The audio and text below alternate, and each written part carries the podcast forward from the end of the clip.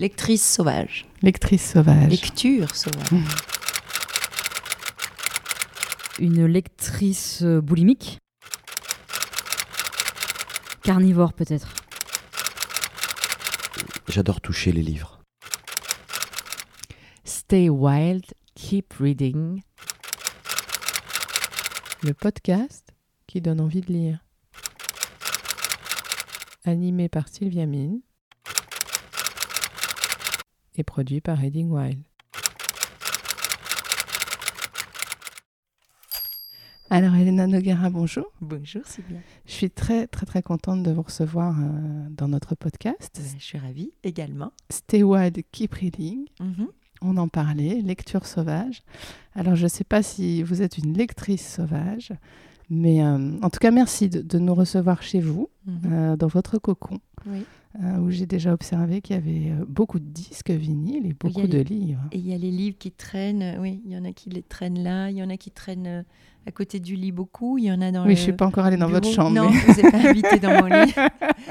Mais les gens qui sont invités dans mon lit se retrouvent à, à- à- à se battre contre des livres qui... Je dors avec des livres en fait. Ah ouais J'adore ça.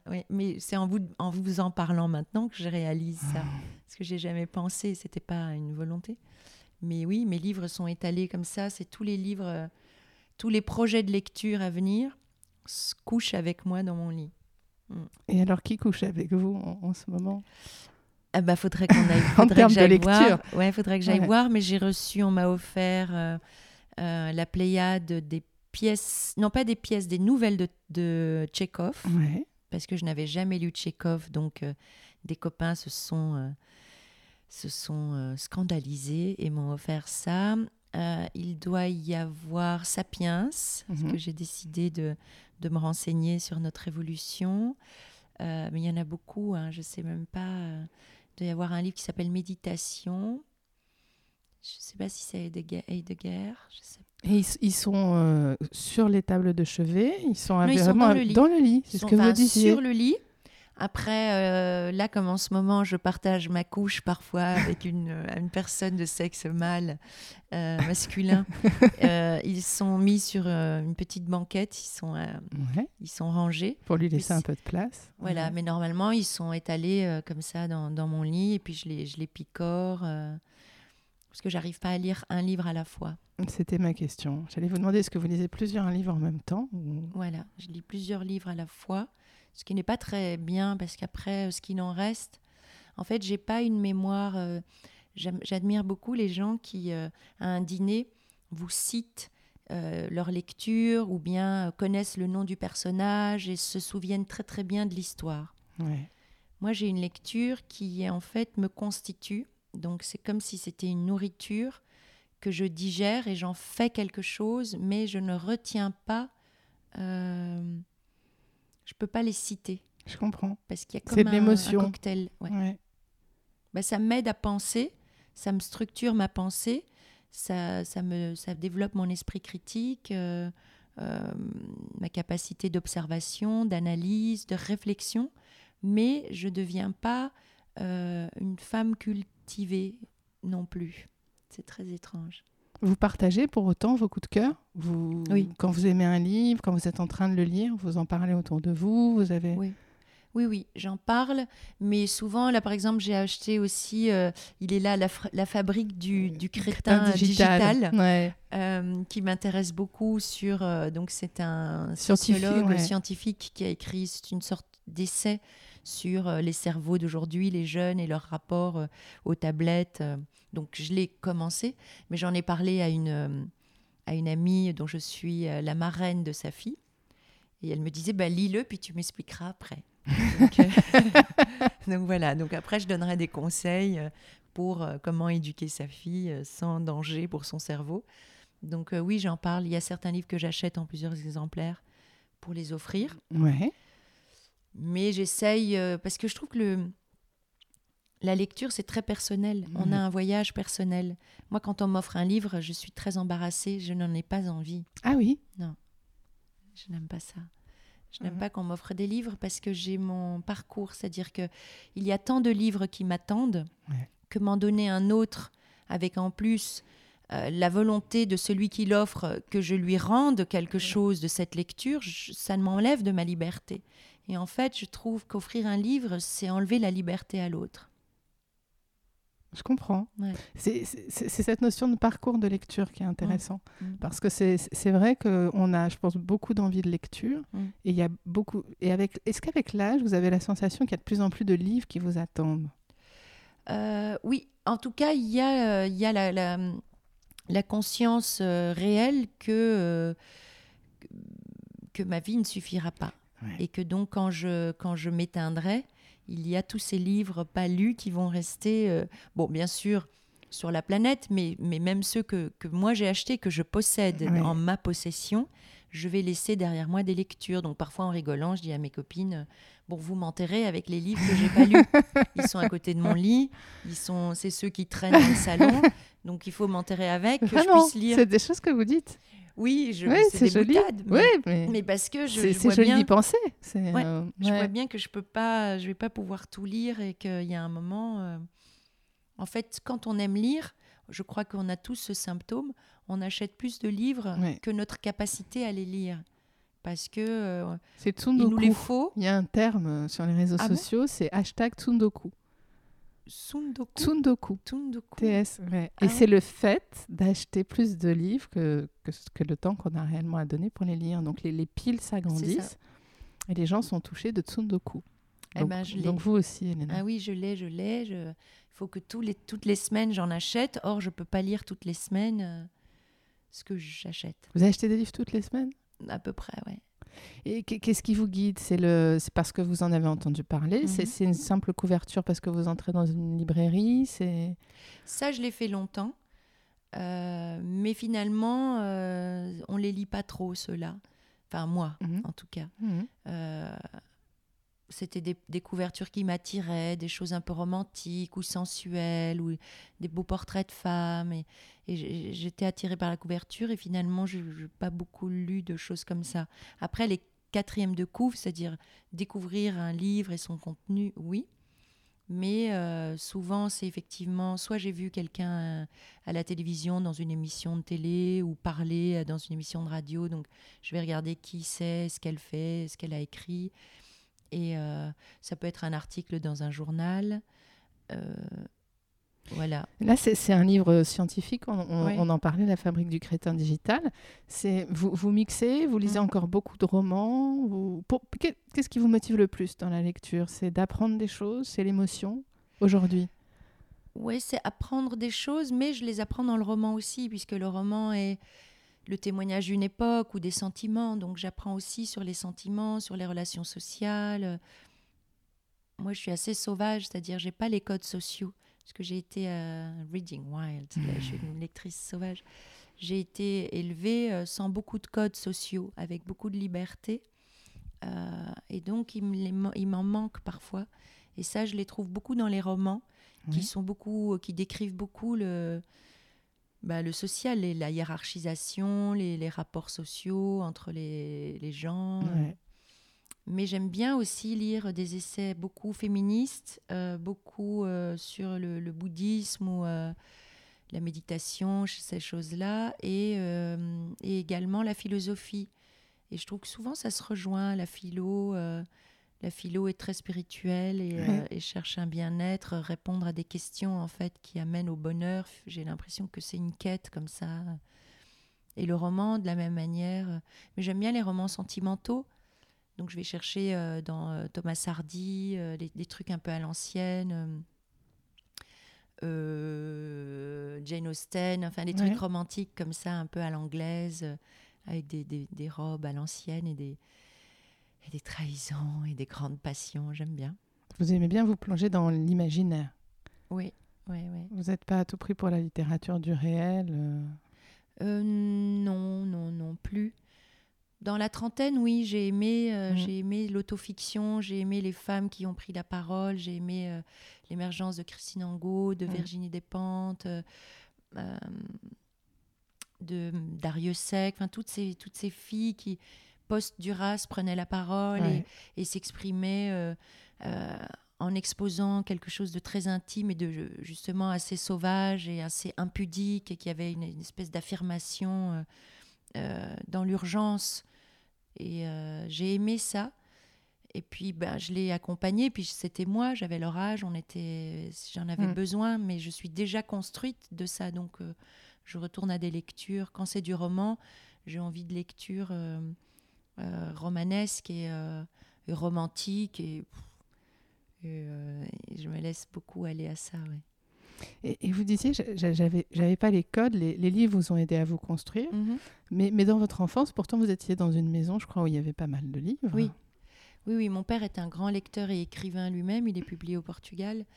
Et, euh, et donc, il y avait énormément de livres. Il y avait une- même une dictature de la, de la culture. C'est-à-dire que moi, quand j'ai commencé à lire euh, Angélique Marquise des Anges, je, je mettais du papier craft autour de la couverture parce que je n'osais pas dire que je lisais ça. Et mon père disait Tu lis quoi en ce moment? Je, je pouvais très bien, je ne sais pas si c'est vraiment la réponse que j'ai donnée, mais j'ai dit euh, Thomas Bernhardt Ouais.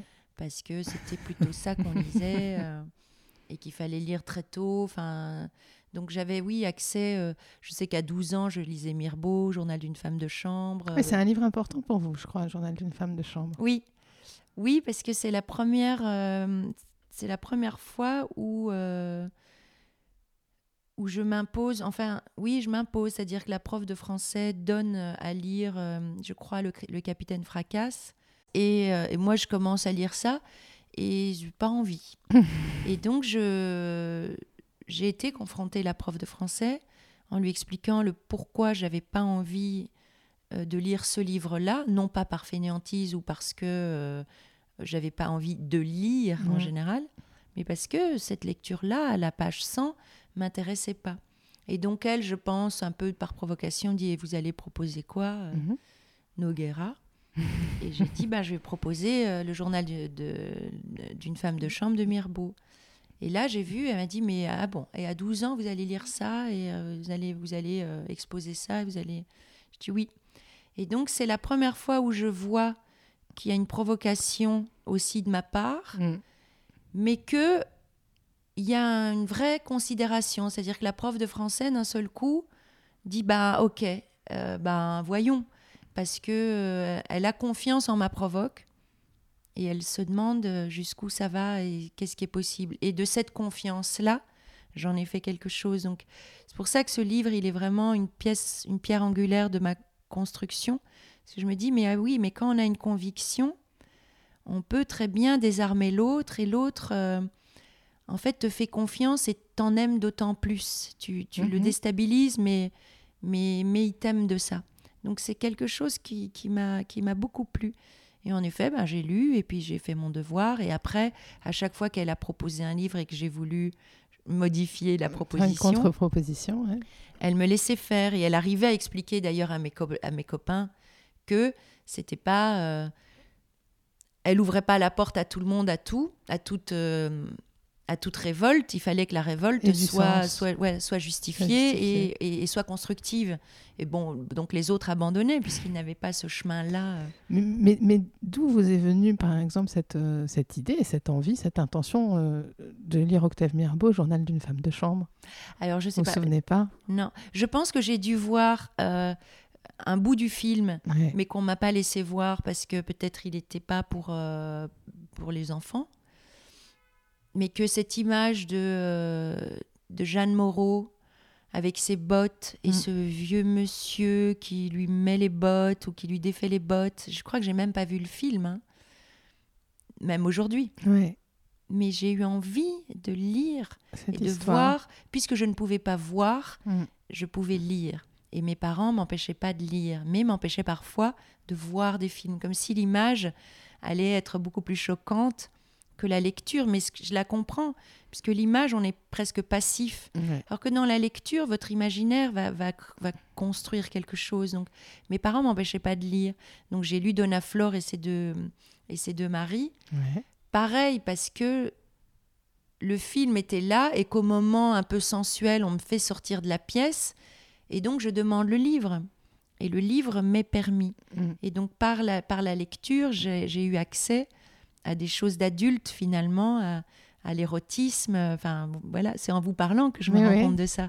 C'est que une quête d'érotisme, je l'ai trouvée dans la lecture. Et donc voilà, et comme mes parents me laissaient lire et, aimaient plutôt bien ça, euh, et puis qui m'ont construit dans l'esprit critique et dans l'affirmation de moi-même, donc aller parler aux profs n'était pas difficile pour moi parce que j'étais, euh, j'avais confiance en ça, en ma position euh, de, d'enfant pensant. J'étais pas, euh, j'étais pas accablée par la hiérarchie. C'est pour ça que je vous dis, je suis sauvage parce que je n'ai pas conscience de la hiérarchie, parce qu'on me l'a pas apprise. Donc un prof ne m'impressionne pas en soi. Je lui dois le respect, mais vice versa. Une équité. Oui. Chez vous qui est naturelle dès l'enfance. On m'a appris ça. Donc j'ai pas peur d'appeler des gens, euh, même aujourd'hui. Euh, c'est-à-dire que mon parcours euh, professionnel n'est pas, enfin, il n'est pas, mais il existe parce qu'en fait, je n'ai jamais eu peur. Parce qu'un éditeur m'effraie pas, parce que j'ai pas conscience de la hiérarchie. Voyez. Vous avez écrit très tôt? Vous avez eu envie d'écrire très tôt? Oui, parce que mon papa, comme il était écrivain, en fait, lui, son bureau était au-dessus de ma chambre, donc il allait écrire le soir, et moi, la machine à taper. Entendiez la machine à écrire Était au-dessus de ma tête, donc c'est ce qui m'a bercé. Et cette machine à écrire était aussi très mystérieuse parce qu'elle elle enlevait mon père à la vie domestique. Je voyais bien, ça je l'analyse avec le recul, à 12 ans je ne le comprends pas, même à 10, mais je vois bien que c'est un homme qui, qui fuit le, la relation euh, sentimentale avec ma mère, la relation paternelle, enfin, il fuit tout. Donc cette machine à écrire qui permet un envol euh, d'une personne et une, une abstraction, enfin une, Oui, un respect du fait de s'isoler. Voilà. de toute la famille. De toute la famille, de tout pour, pour un imaginaire, une création. Enfin, la machine à écrire était vraiment euh, un copain ou une, comme un bateau, comme le bateau de Peter Pan, mm. qui arrive à la fenêtre et qui permet de s'envoler. Je me disais, mais en fait, c'est quoi? Donc très vite, je suis allée, euh, les heures creuses de mon père, taper sur la machine. Et très vite, euh, lui m'a dit, j'ai commencé à écrire et puis je ne savais pas quoi écrire. Donc je suis descendue au rez-de-chaussée, j'ai dit, papa, je, suis devant la machine et euh, je sais pas quoi écrire. Et cet homme avait, enfin, il est vivant, hein, il, a, il a un certain génie par moment. Il m'a dit, mais écoute, commence par ça, écris ça. Dis, je suis assise à ma mhm. chaise et je ne sais pas quoi écrire parce que, et, lance ça. Ah bon? Mais oui, c'est déjà écrire. Ne pas savoir quoi écrire est déjà une écriture. Mhm. Ah. Et il ouvre une porte, c'est-à-dire, il donne confiance. Il dit pas, bah, écris, prends Zola et essaye d'écrire comme ça. Non, il dit, ta parole est déjà une écriture. Ton doute, euh, ton incapacité, ton, ton impuissance est, une, est déjà un début de, de quelque chose. C'est marrant. Et dans la, construction de, de, votre goût euh, de la lecture, au-delà d'Octave Mirbeau et de ses premiers, euh, premiers moments forts, quels sont les auteurs euh, justement qui vous ont marqué? Je crois que vous avez une passion particulière pour Boris Vian, par exemple. Oui, c'est même âge. en fait, de mes 12 à mes 16 ans, c'est vraiment Vian, c'est-à-dire que Mirbeau, il arrive et puis je lis que ce livre-là. Mais Vian, c'est une découverte très ludique. Parce que euh, parce qu'il a la folie, je commence à lire euh, L'écume des jours. Et par là, j'ai continué à lire euh, Vernon Sullivan. Et j'ai vraiment souvenir d'après-midi isolé à la maison en train de, de découvrir cette langue, cette sauvagerie, parce que Vernon Sullivan, c'était assez, assez rock, mm. assez trash même. Après, je lis des, des, chansons, des poèmes. Après, je je découvre à travers lui Gainsbourg, que je connaissais, bien sûr, je voyais bien que Gainsbourg existait et qu'il était là et qu'il faisait chanter les filles, etc. Mais je découvre la langue, en fait, qu'il est l'élève de Vian et mm. que sans Vian, il n'y a pas de Gainsbourg. Absolument. Euh, et du coup, même à l'époque, euh, je suis obligée de raccorder, même si j'aime pas en parler, mais donc ma sœur qui est Lio a un auteur qui s'appelle Duval qui écrit pour elle, et je découvre que lui-même est, euh, est, un, est, inspiré de, de, Gainsbourg, donc de Vian. Et je comprends Donc, euh, entre mes 12 et mes 16 ans, tout ce qui est du domaine de la transmission, donc de l'inspiration. Mhm. Et moi-même, je commence à écrire des chansons en, euh, en, en étalant, un peu comme dans mon lit, mais là dans le canapé de mes parents, euh, les livres de Vian, les, les- les chansons de Gainsbourg, pour construire des chansons. Et, euh, et c'est vrai que Vian m'a... m'a- Alors, je sais pas s'il a ouvert une porte ou si c'est parce que j'étais déjà comme ça que je l'aimais lui, Ouais. mais l'absurde, la poésie et l'écume des jours, c'est vraiment, je crois, euh, ma, ma prose préférée. Vous l'avez relu, c'est un livre que vous avez. Vous Ouais. relisez les livres que vous aimez ouais. Non, alors je relis pas. Euh, j'ai jamais voulu relire parce que dans, dans la maladie qu'on a, euh, coups. voilà, On ce- manque de temps. dans, ce mal- dans cette maladie de manque de temps de lire, je me dis, mais le temps que je relise un livre, c'est le temps que je prends à un autre livre, Livre. que je ne lirai pas. Donc je, me, je me le suis toujours refusé. Mais il y a quelques années, donc je joue avec un musicien qui s'appelle Philippe Evenot, qui est un musicien de jazz et qui est lui-même déjà un personnage qui pouvait sortir de l'écume des jours, qui est très poétique et très dadaïste et très drôle et très libre et très enfantin, très fou. Euh, Oui, parce qu'on parlait de Gainsbourg, mais c'est Picabia aussi. Après, Oui. c'est ça qui est beau aussi Oui. hein, dans, dans la lecture et les, les correspondances. Oui, ah oui C'est découvrir j'adore aussi. tout ouais, un ouais, univers. Absolument. J'ai découvert sa espèce de folie, Ouais. de, de liberté euh, de, de l'expression. Et, euh, et donc, euh, et, et- et en, en- en jouant avec ce, ce Philippe Evenot, lui, il y, a quel- il y a une douzaine d'années, il a rencontré une jeune femme qu'à force de, de, de regarder vivre, je me disais, mais je la connais, je la connais, je la connais. Jusqu'à un jour où je me dis, bah si, c'est Chloé de l'écume des jours. Voyons si j'ai raison. Donc je me suis replongée dans l'écume des jours que j'ai acheté. Non, j'ai repris mon édition à moi, je l'ai relue. Je me dis, bah ouais, c'est Fleur. Donc bah, cette copine s'appelle Fleur. Donc je suis allée euh, chez Marie-Rose, qui est la, libraire de- des abbesses, et j'ai envoyé à Fleur, etc. etc. Mais donc, en- n'avait jamais lu? si. Ah. En fait, j'ai envoyé par courrier parce que j'aime bien les choses un peu à l'ancienne. Et donc, j'ai j'ai fait un paquet en lui écrivant une lettre en disant Voilà ma petite, ma petite fleur, je t'envoie ce livre parce que je viens de réaliser pourquoi j'avais l'impression de te connaître, parce que tu ressembles à Chloé, etc. Et elle m'a appelé euh, presque en larmes en disant Mais c'est incroyable, euh, c'est mon idole, j'ai toujours lu, enfin, je me suis toujours pris pour cette fille. euh. Donc, il y avait une vraie relation entre cette fleur et cette Chloé qui elle-même s'était construite sans doute en, en aimant ce personnage. C'est joli, ça, la, la réalité finalement que peuvent prendre les personnages dans Mm. nos vies. Je sais pas si c'est quelque chose que vous ressentez, mais presque comme des amis finalement. Ouais. Un personnage de roman a parfois autant de réalité que des gens qu'on rencontre dans la vraie vie. Oui, absolument. Et il nous construit, c'est-à-dire que la liberté d'un personnage euh, euh, peut devenir euh, la, la- la nôtre. C'est-à-dire, on se dit, bah oui, en fait, il a raison, ce personnage, je vais être ça. Et cette liberté-là, je, je la veux, je me l'octroie, donc. Et on est construit comme, ces, comme ces personnages, ouais. On trouve la force. D'ailleurs, moi, j'ai du mal à faire la relation entre le réel et, le, Mm. et la fiction. Parce que je, je- je finis par ne plus savoir, comme je, re- comme je rentoure très romanesque, euh, et que de toute façon, la fiction naît du réel et vice-versa, donc, euh, et puis que le- même le réel est une fiction. Puisque finalement, à part euh, être des animaux dans la nature, tout le reste, on l'a créé. Ouais. C'est-à-dire créer une frontière est une fiction, euh, dire euh, ce pays euh, ça se finit là, je le dessine sur une carte, c'est une fiction. Euh, L'argent est une fiction. Enfin, donc, de toute façon, on est dans un roman, Ouais. ouais, inventé par l'humanité, mais, mais c'est un roman euh, collectif.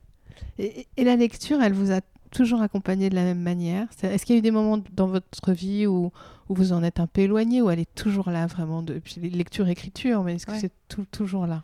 Non, ça s'éloigne parce que d'abord, euh, on doit travailler. À un moment dans la vie, euh, on devient vraiment euh, très actif et puis on s'endette. Et comme on s'endette, il faut travailler, Mhm. encore plus travailler. Et puis on se met dans ce monde social, cette fiction qui est bah, gagner de l'argent pour payer des dettes, etc. Et donc finalement, euh, ça prend la tête. On est euh, perclus de, préoccupations, de peurs, de aïe aïe aïe et comment je vais faire demain et aïe aïe aïe euh, des pressions sociales qui vous rattrapent et qui fait que vous lisez une page et en fait vous vous rendez compte à la fin de la page que vous n'avez rien lu mais que vous avez pensé à comment vous allez euh, payer euh, votre loyer à la fin Mm. du mois ou comment vous allez dire à tel homme qu'il faut le quitter ou je sais pas n'importe ou vos enfants enfin j'en sais rien. Après chacun a ses préoccupations chacun se... mais en fait le cerveau il commence à, à exploser. Il y a ça il y a les réseaux sociaux c'est-à-dire qu'on se rend compte que on passe énormément de temps euh, moi maintenant j'ai j'ai une alerte sur euh, Instagram Sur le temps passé. oui, à- au bout de 30 minutes par jour, ils me disent là, ça fait 30 minutes que vous êtes là. Et Ah j'arrête. Ouais. J'ai aussi euh, le, un, un truc hebdomadaire, donc euh, je baisse parce que j'ai vu que je, je pouvais passer 6 heures sur mon portable par jour. Je dis, mais t'es folle, ces 6 heures-là. T'imagines si tu les avais lues Oui, on, on parlait du temps qui nous manquait pour lire, exactement. C'est ça. Ouais. Et là, depuis deux mois, j'ai eu euh, une panne d'Internet et ça a mis très longtemps à être résolu. Et la lecture est revenue. Et j'ai racheté des livres. Et j'ai remis les livres dans mon lit. Et j'ai recouché avec des, Des livres. et là, je me suis dit, mais mon Dieu, mais vous m'avez tellement manqué. Mais je suis partie tellement longtemps.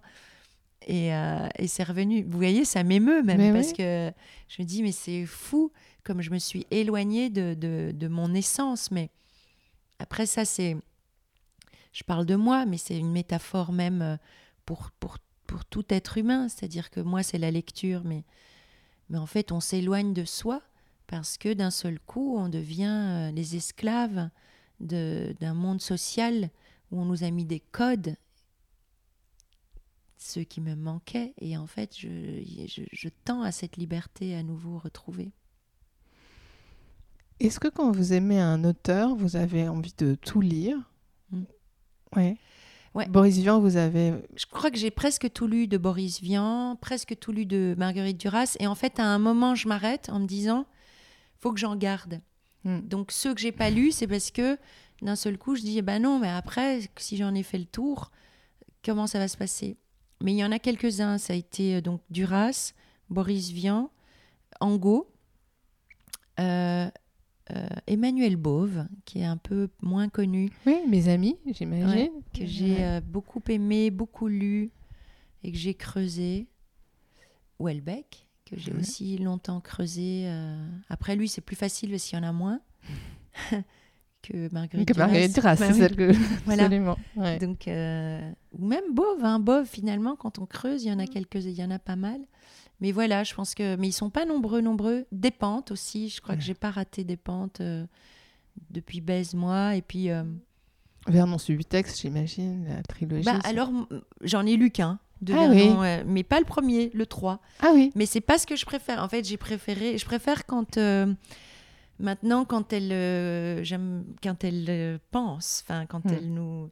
Bien sûr qu'elle pense dans Vernon Subutex, mais c'est plus comme un- une forme de roman. Oui. En fait, j'aime King Kong Theory. Oui. J'aime quand elle me prend par la main et quand, quand sa pensée s'exprime de manière plus frontale et plus brutale.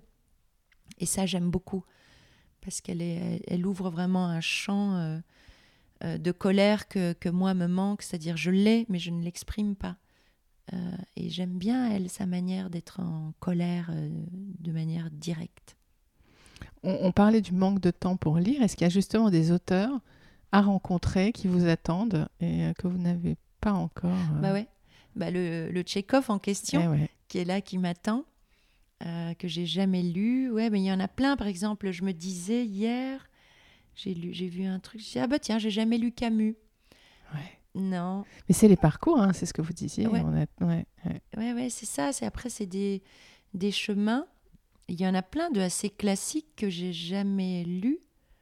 euh, mais qui, ouais, ouais, que j'espère avoir le temps. De toute façon, on a tous ce fantasme quand on, on aime lire de d'une vie euh, à venir là, euh, genre une espèce de retraite où on serait euh, dans une maison à la campagne, dans la nature. on Face aurait- à la mer. c'est ça, où on pourrait lire tous les livres qu'on voudrait. Et, et on se prend même pour, euh, ouais, pour un écrivain qui se promène dans- sur la plage. Enfin, je sais pas. On a ce fantasme-là de, de, de, temps de lecture éte- éternel, infini. Mm. Je ne sais pas si vous avez lu Villa Amalia de Pascal Quignard, mais Non. ça raconte un peu ce moment-là.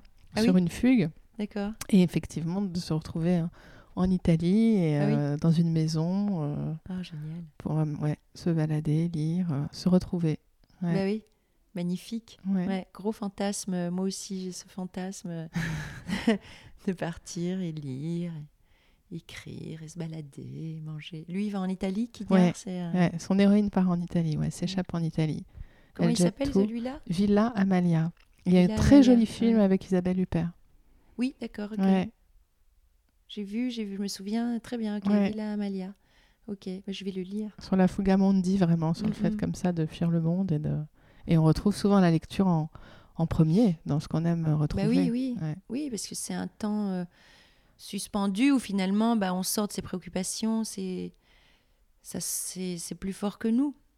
C'est là où la frontière, quand je disais, euh, pour ça, sans doute que ça m'émeut autant de, de, de raccorder au fait de pouvoir lire, c'est que d'un seul coup, euh, on abandonne l'ego dans la lecture. Alors, c'est peut-être pour ça que je me suis que je me suis émue en parlant Ouais. tout à l'heure de- des retrouvailles avec ma lecture. C'est que finalement, ouais, c'est c'est une manière de, de lâcher. euh, quand on n'est que sur soi, dans son nombril, dans ses préoccupations, euh, c'est les- c'est nous. Et que la lecture est aussi un- une échappée.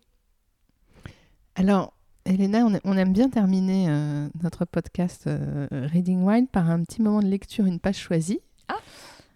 Eh ben, on va prendre celui-là Alors, qu'est-ce qu'on que va je viens. eh ben, Ah bah, celui-là vient d'être acheté Magnifique. et je ne le connais pas, je ne l'ai jamais lu.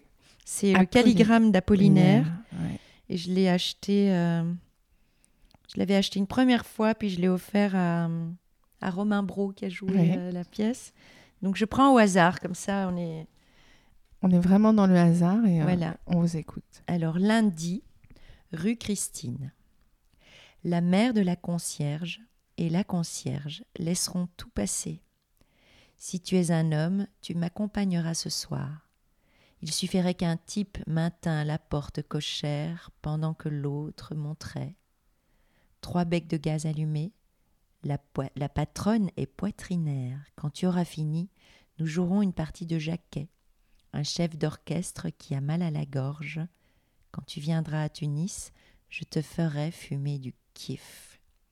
Ça a l'air de rimer. Des piles de soucoupes, des fleurs, un calendrier, pim pam pim. Je dois fiche près de 300 francs à ma probloc. Je préférerais me couper le parfaitement que de les lui donner. Je partirai à 20h27. Si glace ceci dévisage toujours. Je crois que nous allons nous embrouiller encore davantage, cher monsieur. Vous êtes un mec à la mie de pain. Cette dame a le nez comme un ver solitaire. Louise a oublié sa fourrure. Moi, je n'ai pas de fourrure et je n'ai pas froid. Le Danois fume sa cigarette en consultant l'horaire. Le chat noir traverse la brasserie. Ses crêpes étaient exquises. La fontaine coule, robe noire comme ses ongles. C'est marrant. Merci beaucoup. Mais avec joie. Merci à vous. Et donc, plein de belles lectures euh, pour Mais vous. oui, mais oui, l'histoire d'amour reprend. Retour durable de l'être aimé, C'est magnifique. de l'être aimé. Ce sera un très joli mot de la fin. Merci, beaucoup encore, Elena Noguera, pour euh, l'accueil et pour ce joli moment euh, dans votre cocon créatif, littéraire et musical. Merci à vous. À bientôt. Stay wild, keep reading. Le podcast qui donne envie de lire. Animé par Sylvia Mine et produit par Reading Wild.